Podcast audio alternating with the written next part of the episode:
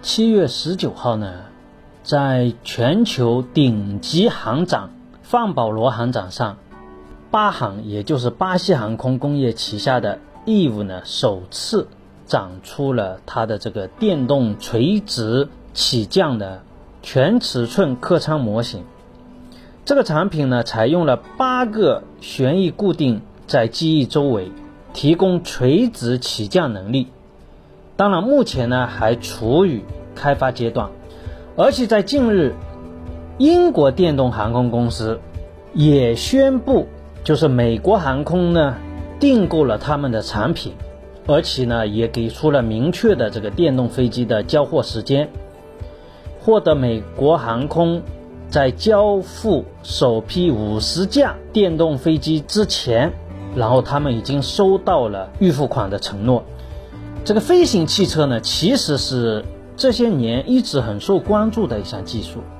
也是不久的将来必然会实现的一项技术。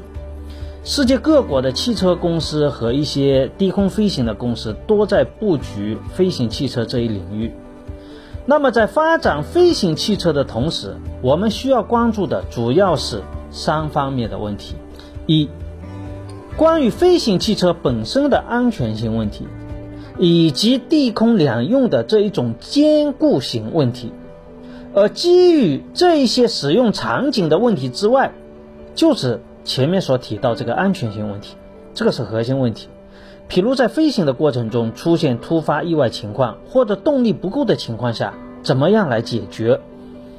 因为在空中与地面的风险性是不一样的，在地面汽车出现故障最多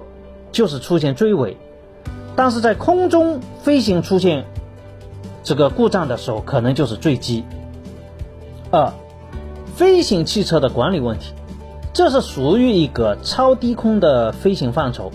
跟传统的民航客机与直升飞机的空域概念还是存在着比较大的差异。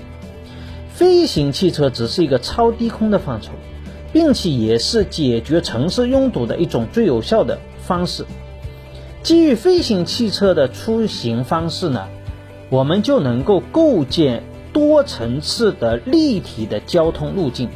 也就能非常有效的解决交通拥堵的问题。但这对于当前的交通管理方式会带来极大的挑战，因此呢，需要提前进行研究，提前进行相关标准的探讨。三、对当前建筑形态的影响，对于飞行汽车来说，显然不论是地面的停车还是空中的停车，都会因为产品本身形态的不同而发生变化。尤其对于当前的建筑来说吧，